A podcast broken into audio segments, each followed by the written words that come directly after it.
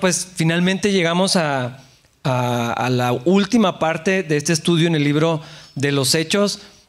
Lo comenté al principio que comenzamos, yo estaba muy emocionado de estudiar, tenía mucho tiempo pensando y esperando una oportunidad para estudiar este libro, poder ver cómo vivían eh, los hermanos en, el primer, en los primeros años en la formación de la iglesia, pero sobre todo yo creo que lo que más me interesaba era ver la dirección del Espíritu.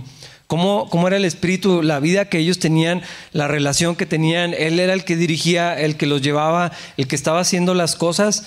Yo, yo pienso que muy acertadamente alguien, que ya ni sé quién, eh, dijo que el libro debería llamarse Hechos del Espíritu Santo en lugar de Hechos de los Apóstoles. Ah, y esta era la idea, eh, que pudiéramos ver la obra de Dios y cómo lo que ellos tenían aunque las circunstancias eran muy diferentes, pero lo que ellos tenían, la comunión con Dios, el acceso a escuchar directamente a Dios, es exactamente lo que tenemos nosotros, es nuestra historia en, muchos sentidos. Y bueno, toda esta última parte, el ministerio de Pablo, y, hoy vamos a llegar hasta lo último que Lucas registró en este libro, versículos 1 y 2. Recuerden que nos quedamos en el naufragio la tormenta que los atrapó en este viaje. Pablo eh, va preso, va custodiado, va encadenado, va rumbo a Roma para, tener esta comparecencia delante del César, eh, que definan qué va a pasar con su situación legal, eh, todo lo que ha sucedido, bueno, todo el drama que vimos la semana anterior en la tormenta. Llegan a la costa y aquí es donde retomamos la historia. Dice versículo 1 una vez a salvo en la costa, nos enteramos de que estábamos en la isla de Malta. La gente de la isla fue muy amable con nosotros, hacía frío y llovía. Entonces encendieron una fogata en la orilla para recibirnos.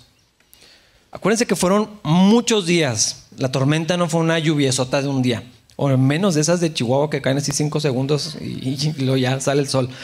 Ah, no, fueron días, unas dos semanas más o menos de tormenta de mucha angustia, mucho sufrimiento, frío, cansancio, hambre. Ah, todos experimentaron en el barco estas cosas. Y luego el naufragio, tener que nadar hacia la orilla para salvar sus vidas, todos empapados, escurriendo. Ah, nada más podemos imaginarnos lo que sintieron cuando llegan a la orilla, ahí en la isla, y lo reciben con una enorme fogata en la playa. No sé a cuántos de ustedes en el frío les gusta acercarse así al calentón, aunque te quema, la, pero dices, prefiero esto que el frío. Bueno, algo así, pero más bonito. Todavía seguía lloviendo, estaba haciendo bastante frío, pero la hospitalidad de los de Malta eh, debió haber sido como tan cálida para sus corazones, así como el, fuego para, para sus cuerpos. Malta es una isla pequeña, eh, si la buscan en Google Maps, la van a encontrar. Así es un puntito, tienen que abrir bastante para encontrarla. Está entre Italia y Libia, allí en África. Ahí está esa isla ahí en medio. Ah, ellos no sabían, no sabían ni dónde estaban, no había eh, posibilidad de ver las estrellas, de poder orientarse. No saben a dónde llegaron y descubren que están en esta isla. Ah, marineros experimentados seguramente habría, habían conocido la isla, pero no este lado de la isla. Ah, casi todo el tráfico de, Malta llegaba a un puerto principal y ahora estaban como del otro lado. Por eso llegan y no saben y, ah, estamos en Malta. Ok. Versículo 3. Mientras Pablo juntaba una brazada de leña y le echaba en el fuego, una serpiente venenosa que huía del calor lo mordió en la mano. El corazón de servicio de Pablo siempre fue evidente. Ah, solamente en el barco había como 300 personas, casi como 270 y algo. Uh, además de los locales, pero ahí está Pablo, recogiendo leña para avivar la fogata, para servir a la gente, para cuidar a las personas, para que fueran bendecidos por el fuego. Y para colmo de males, como si todo lo que acaban de vivir en el naufragio, todo ese drama, todas esas circunstancias y todo lo que había pasado Pablo en su ministerio, y lo muerde una víbora. Yo, de, verdad, traté así de pensarlo. Yo les he contado que me gusta como imaginarme yo creo que era estas situaciones que, o sea, ya no sé si lloro o me río. Uh, sí pensé eso, pero no lo quise decir. Ah, o sea, ¿qué, más puede salir mal para Pablo? O sea, ya de plano una serpiente. Versículo 4. Los habitantes de la isla, al ver la serpiente colgando de su mano, se decían unos a otros, sin duda este es un asesino. Aunque se salvó del mar, la justicia no le permitirá vivir. La serpiente no nada más le mordió, o sea, la tenía ahí colgada, prendida de su mano. Ah, las personas de Malta vieron todo lo que pasó y estaban convencidos, la justicia alcanzó a Pablo, a este prisionero, sabían que era prisionero, están todos los soldados ahí romanos que iban custodiando a Pablo y a todos los demás. Ah, la justicia es una referencia a la diosa griega de la justicia, ah, no nada más justicia divina, sino, pues bueno, eran paganos a fin de cuentas.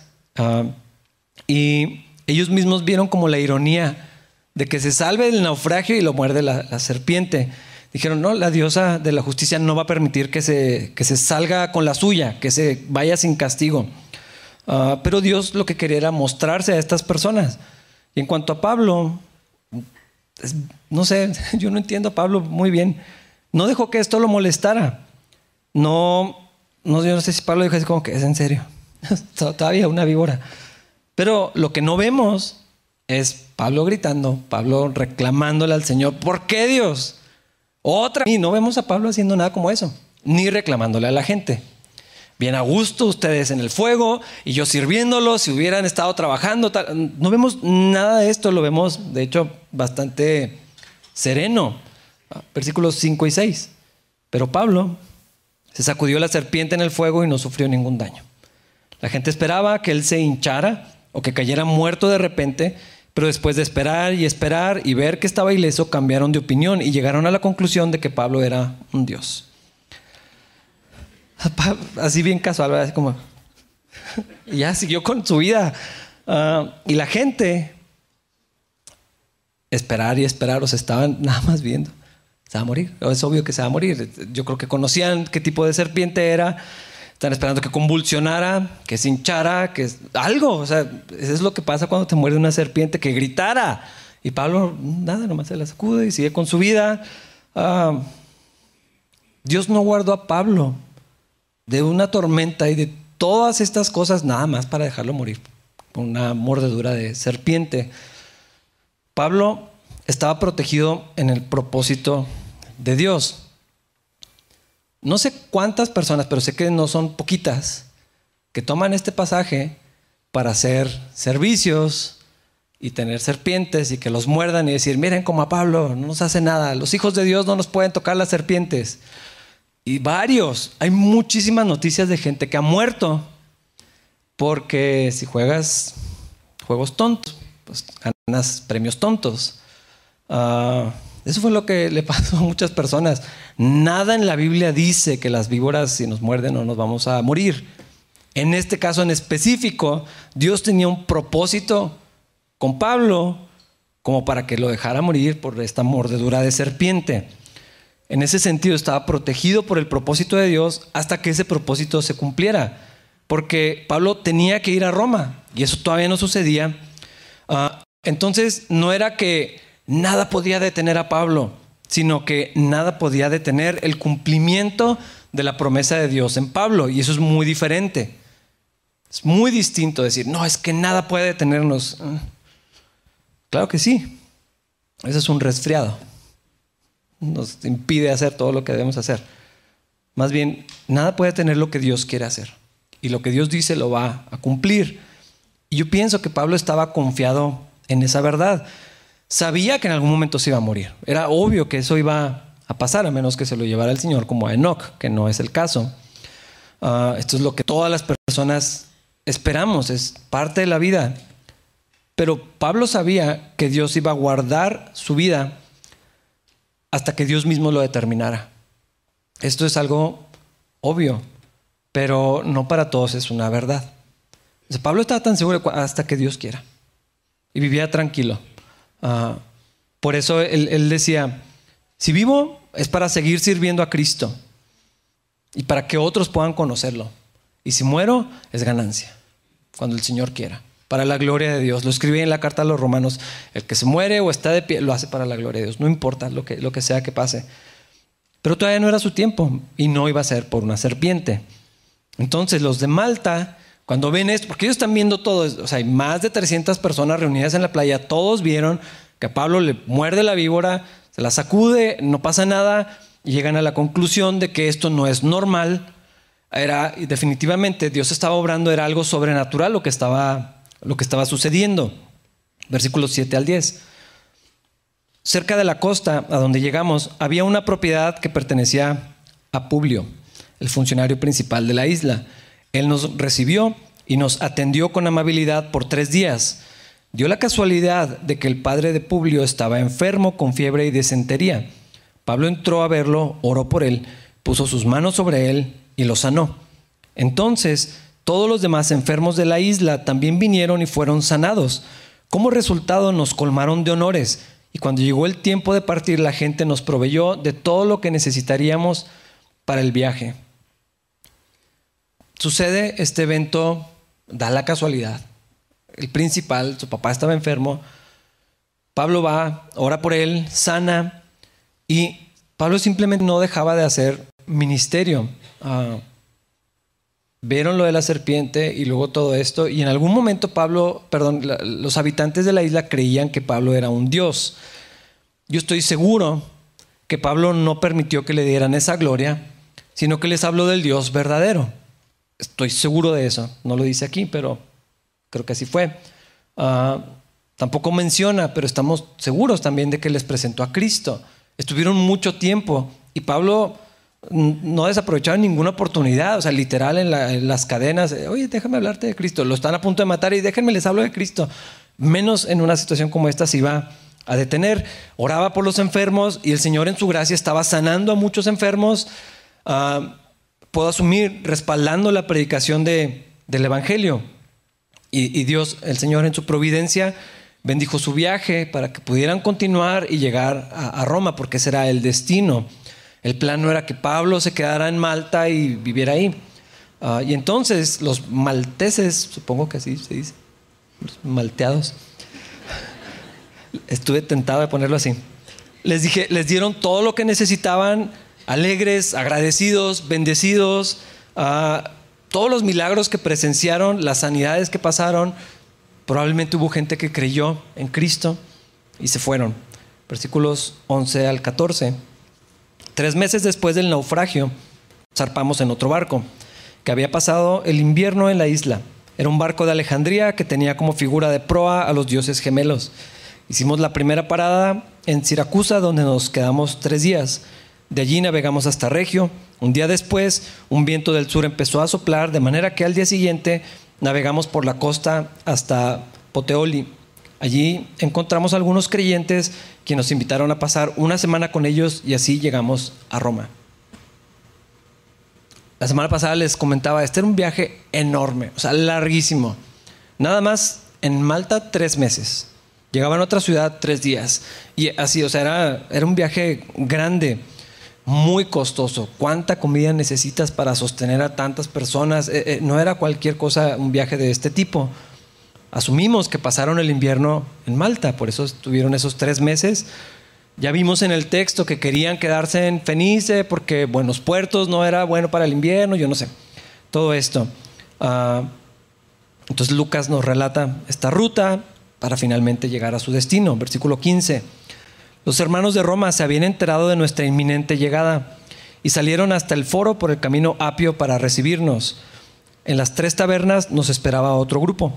Cuando Pablo los vio, se animó y dio gracias a Dios. Los hermanos en Roma ah, sabían acerca de las noticias de, Pablo, de su juicio, de su viaje. No sabían todo, probablemente los detalles no.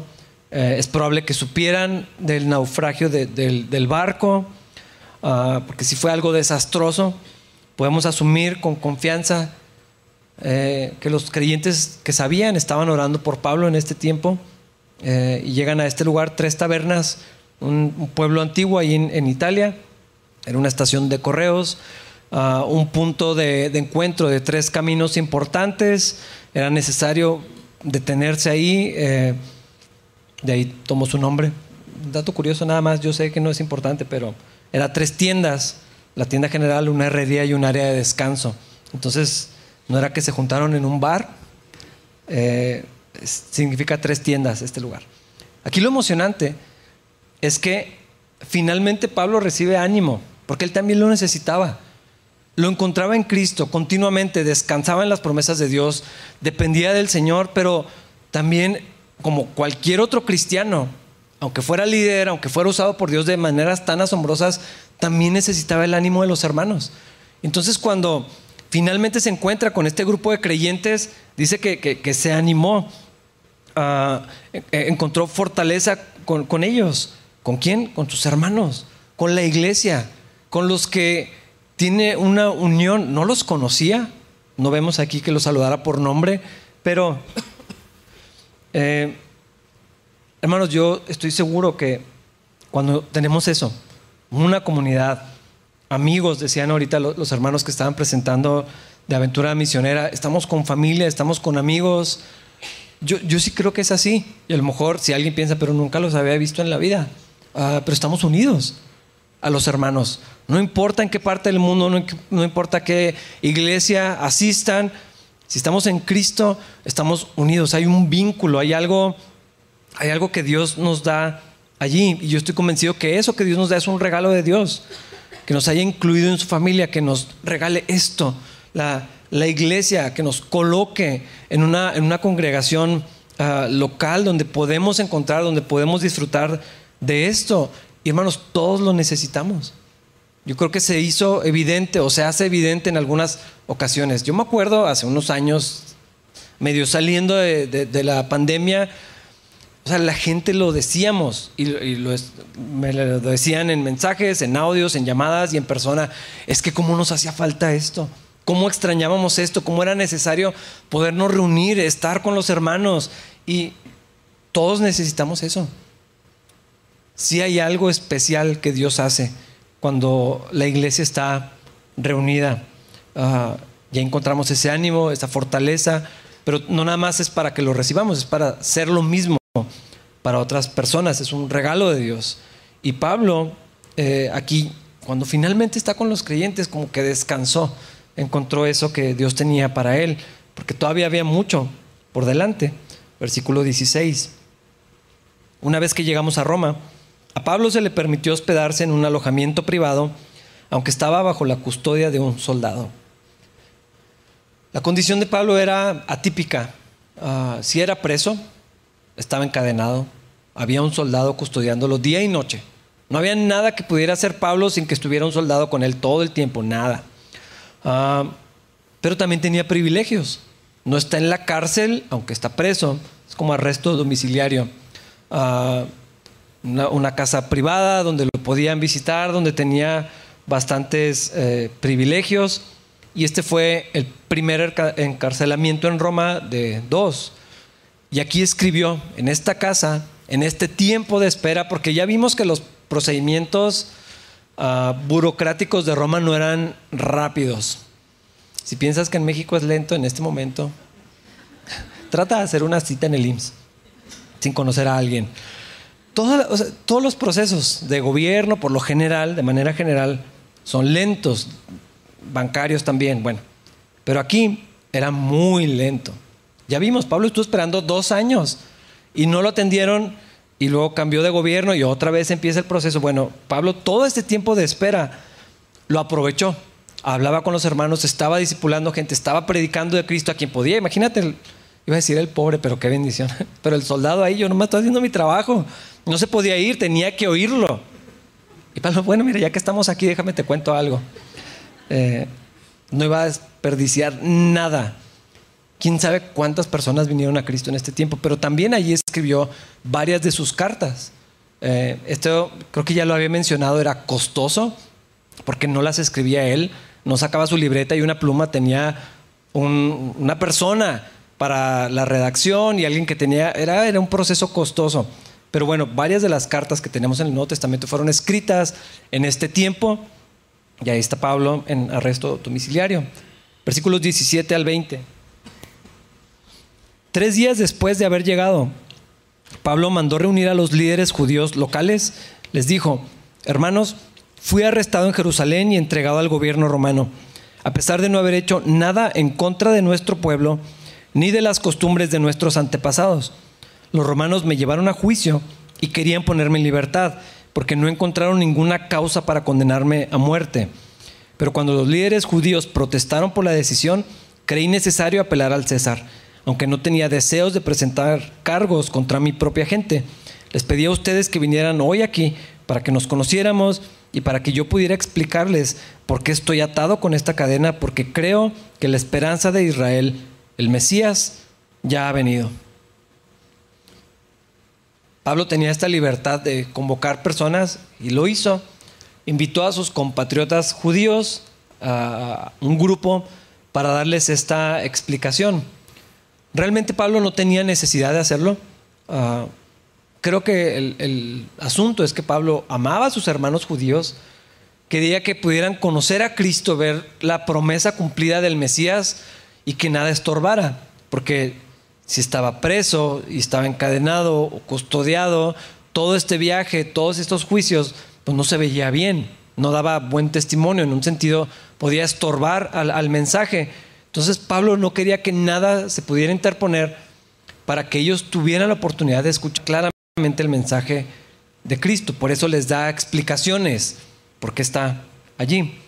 Pero lo más importante es esto que menciona eh, al final el Mesías ya vino.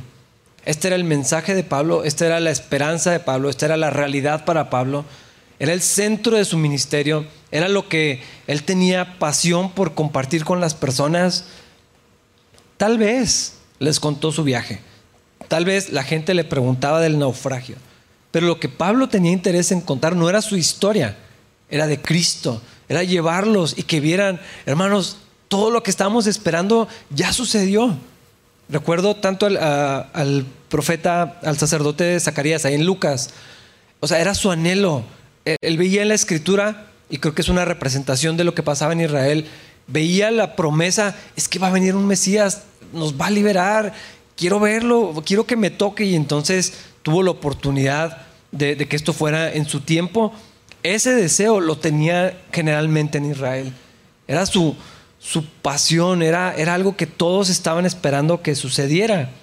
Y Pablo está con, o sea, no le cabe en el pecho decirles, hermanos, ya pasó, Cristo ya vino. Ah, era algo asombroso, esperado, glorioso para los judíos. Tenían que saberlo. Versículos 21 y 22. Ellos respondieron, no hemos recibido ninguna carta de Judea, ni ningún informe en tu contra de nadie que haya venido por aquí pero queremos escuchar lo que tú crees. Pues lo único que sabemos de este movimiento es que se le ataca por todas partes.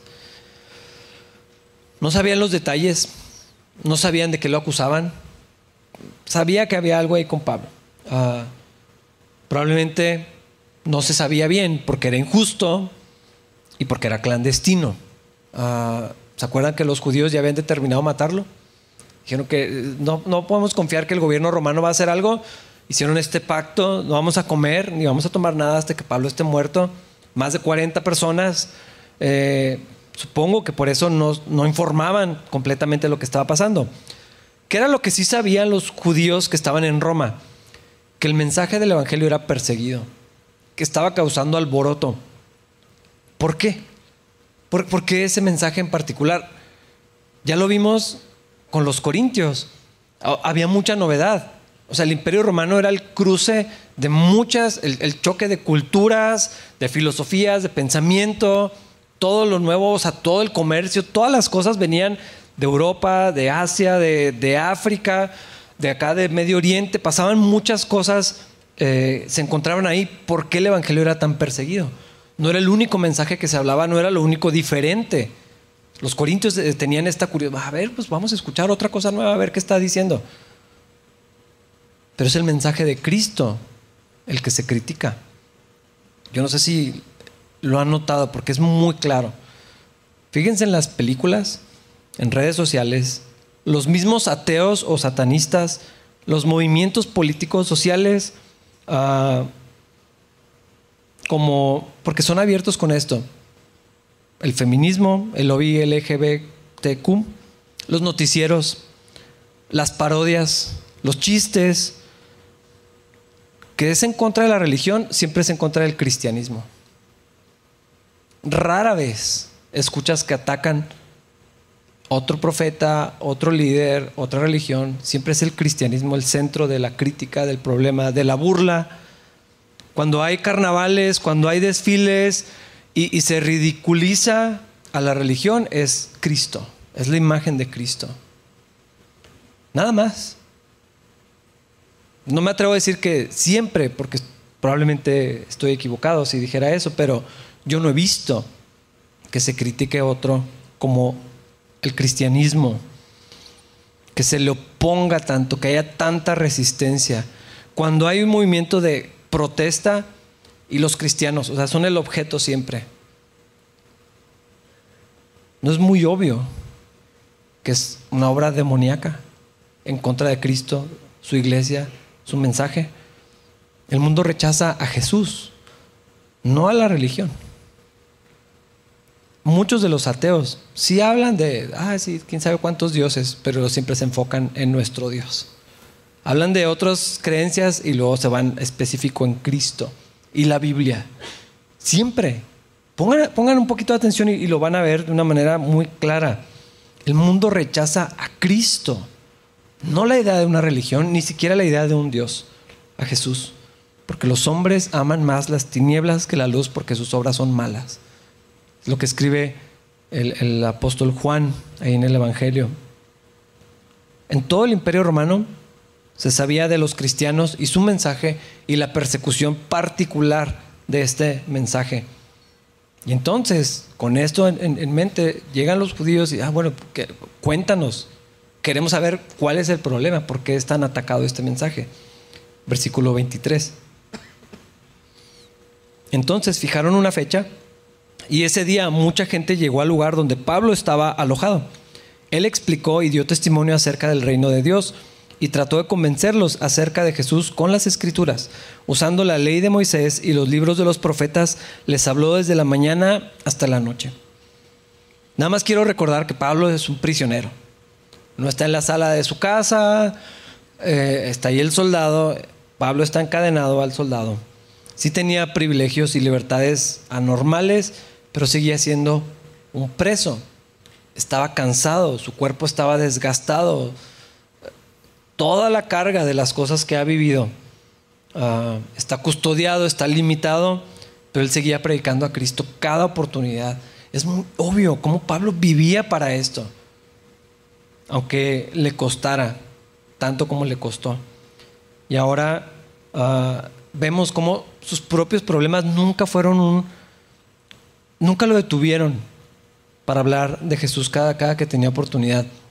Me gusta ver esto en Pablo, me desafía, me anima, porque es mucha la tentación de cuando estás atravesando un problema, pues voltear a ver tus problemas. Ya estoy cansado, ya necesito un break, ya hice mucho, ya que otros hagan, ya le toca a otras personas. Traigo un montón de problemas y hablar de nuestros problemas y, buscar, no estoy diciendo que no deberíamos de buscar ayuda, ni mucho menos, pero como el enfoque a veces se vuelve mi vida y ya después cuando tenga tiempo. Vemos, o sea, Pablo nadie lo hubiera criticado después del primer viaje o después del segundo o después del tercero. O sea, en cualquier momento que Pablo hubiera decidido rendirse, ya había hecho suficiente desde nuestra perspectiva. Pero Pablo decía, pues que esta es mi vida. No es mi trabajo solamente. Esto es quién soy. Esto es lo que hago. No puedo callarme. ¿Cómo lo voy a hacer? Ya estoy aquí. Pues voy a aprovechar la oportunidad. Nada lo detenía.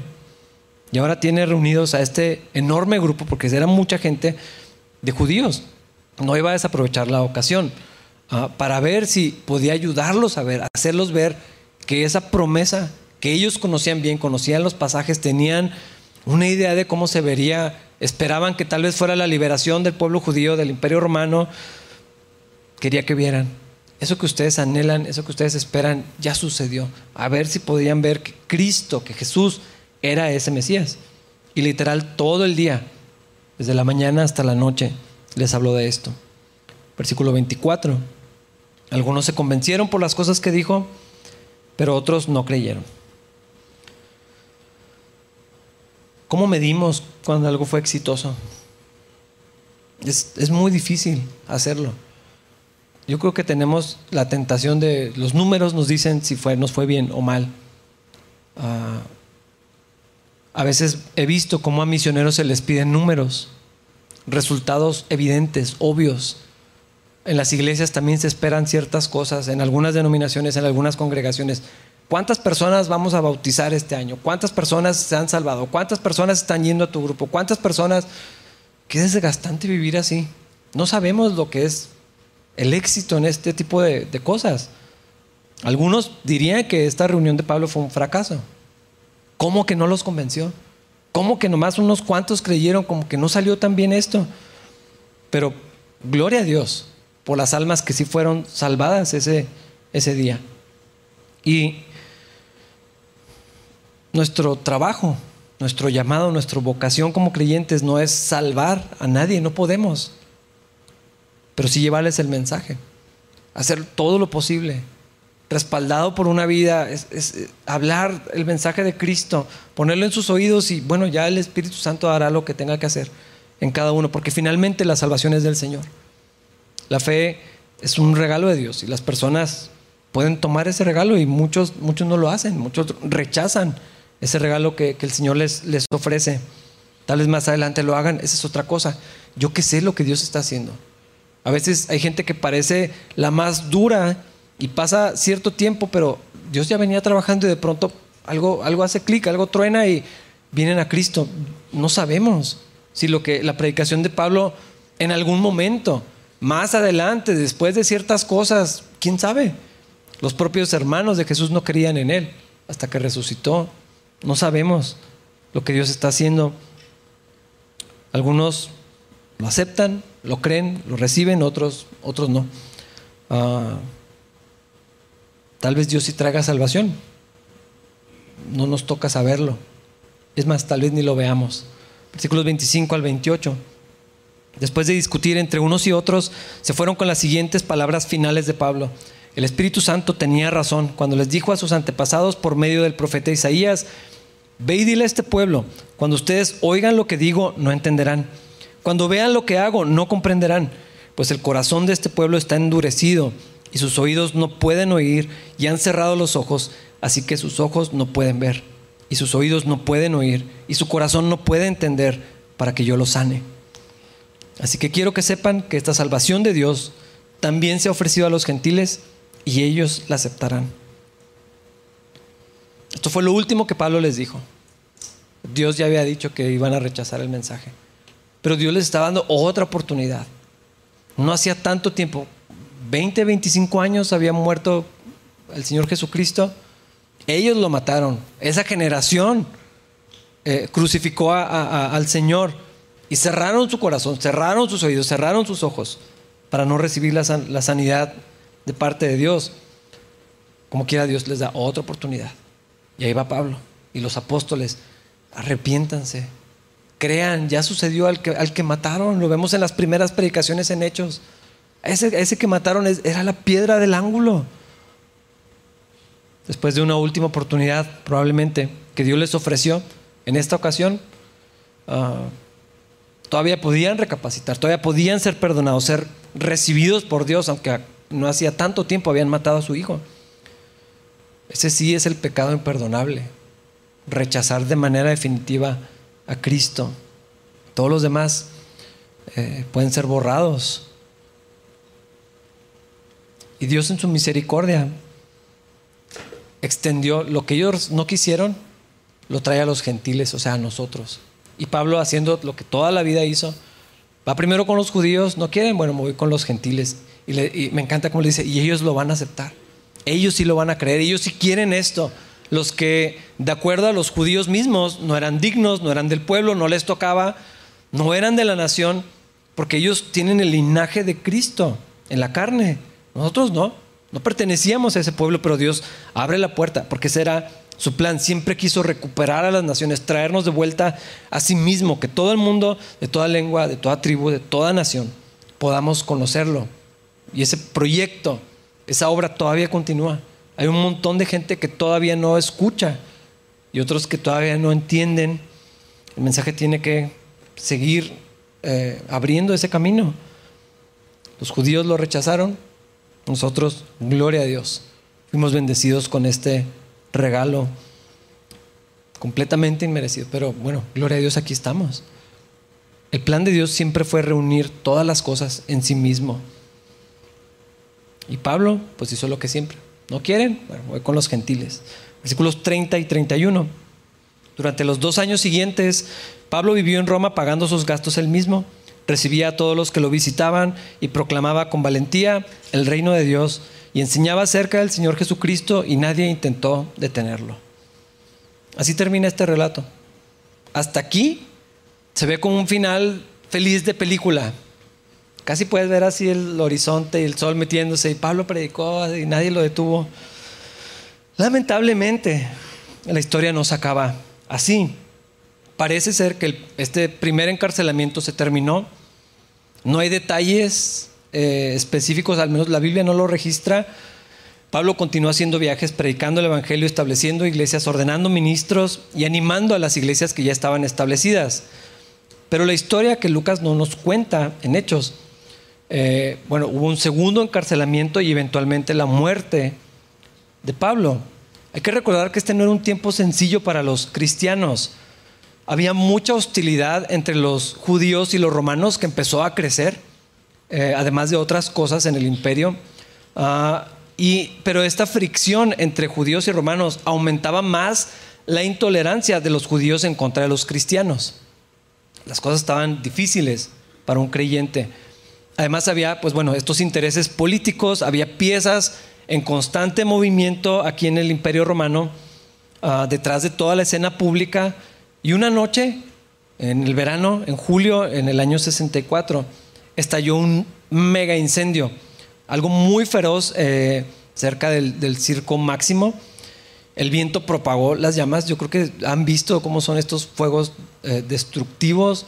Ah, hace mucho hubo un incendio yo nomás, es la perspectiva más cercana que tengo en la, en la, calle Libertad. No sé si se acuerdan, hasta murieron algunos bomberos.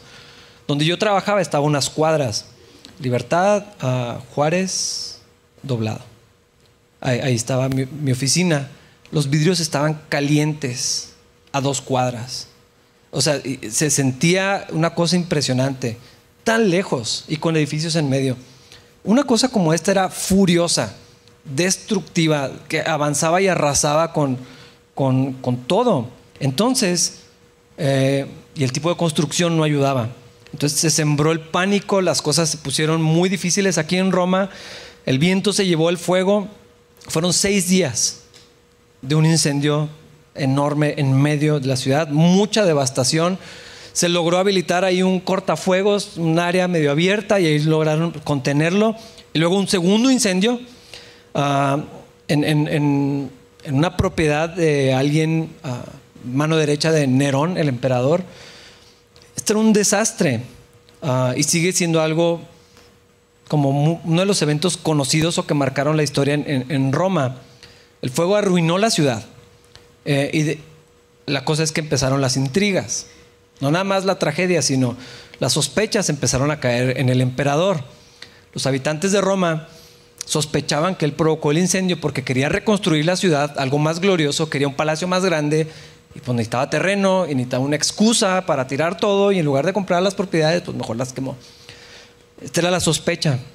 Nerón no consiguió disipar esas sospechas de que él causó el incendio, entonces urgía buscar un culpable y para eso dijo, una, minoría religiosa, ah, una de las sectas, porque había, no había pocas, dijo los cristianos. Entonces toda esa tragedia en el imperio las adjudicó fueron los cristianos. Ah, no hay nada que nos haga pensar que tenía particularmente algo en contra de los cristianos. Escogió a los creyentes. Yo creo que era la providencia de Dios, el plan de Dios, que así fuera. Pero Nerón, pues, pues, ¿quién? A ver, dime unos, ah, esos meros. Él escogió aleatoriamente, al parecer, pero imagínense lo que para la comunidad representa cuando dicen, ¿cómo que los cristianos? Esto desató una enorme, terrible, furiosa persecución en contra de los creyentes. No logró eliminar las sospechas, pero esta acusación era muy grave y sí causó problemas.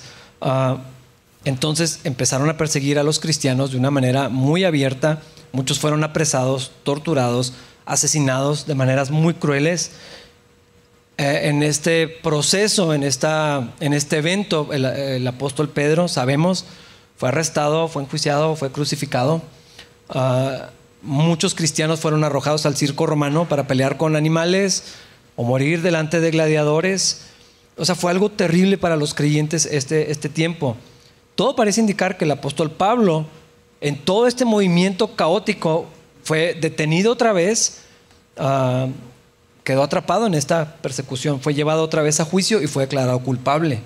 En esta ocasión, allí en Roma, fue sentenciado a muerte, como en el 67.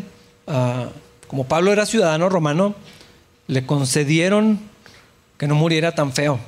Entonces, bueno, para que no sufra tanto, porque es ciudadano romano, decapitación.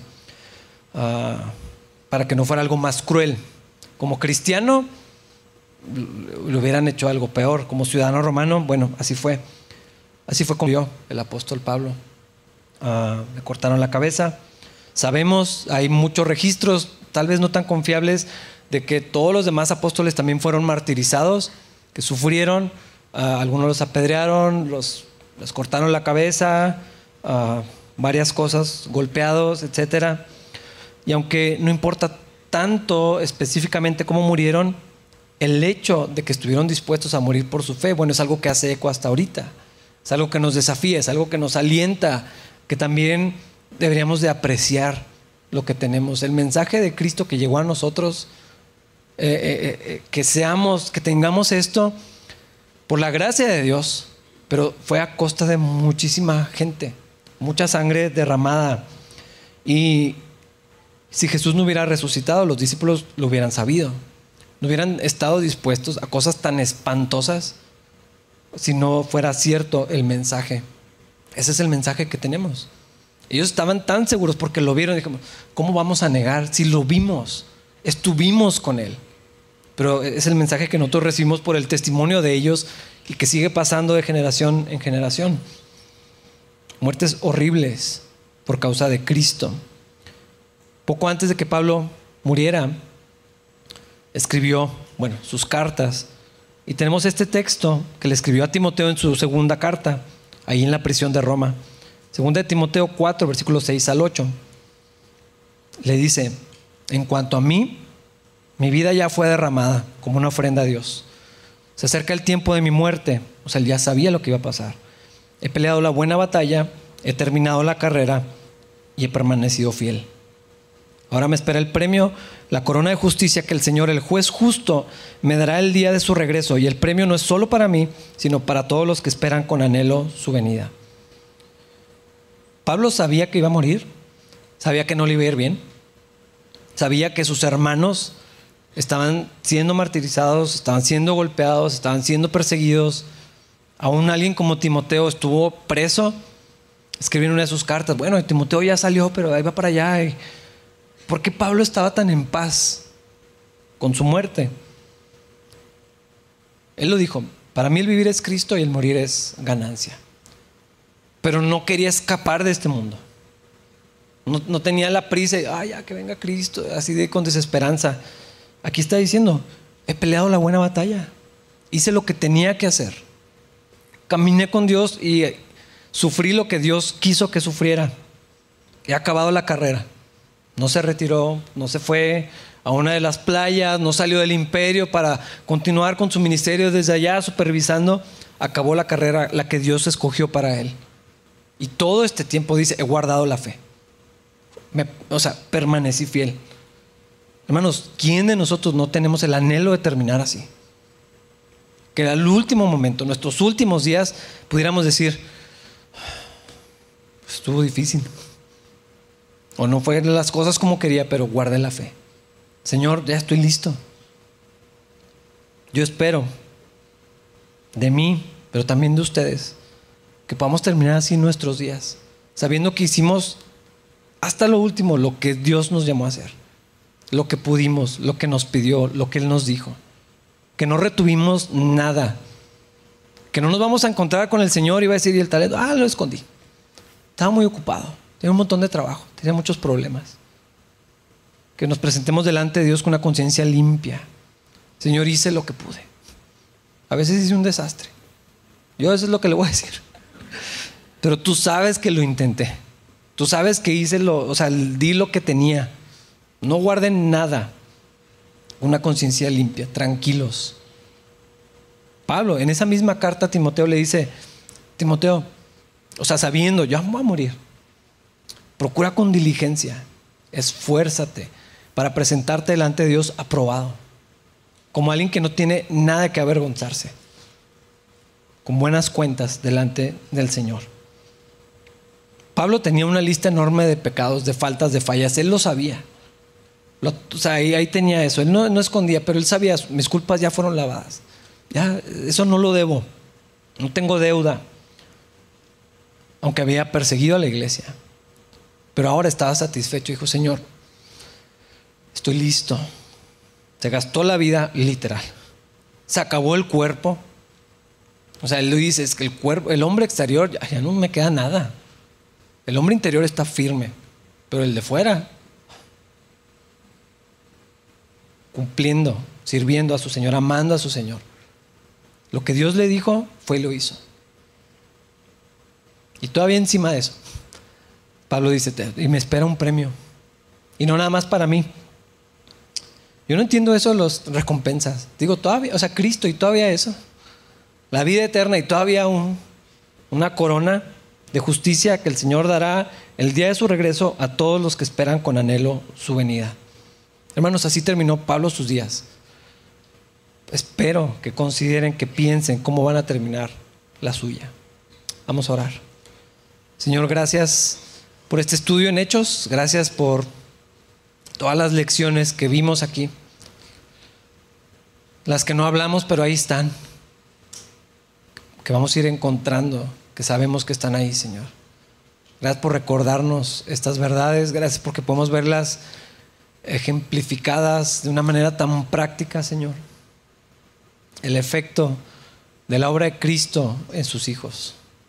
Señor, gracias porque lo mismo que les diste a, los hermanos de aquellos años, a los apóstoles, es lo mismo que nos has dado en tu Hijo Jesús también a nosotros. Ayúdanos a vivirlo igual, Señor, con esa convicción, con esa confianza, con esa certeza, Dios. Que terminemos bien, sin nada de que avergonzarnos que nos presentemos delante de ti con la conciencia limpia, satisfechos, listos para escuchar tu voz, decirnos, bien hecho, buen siervo y fiel.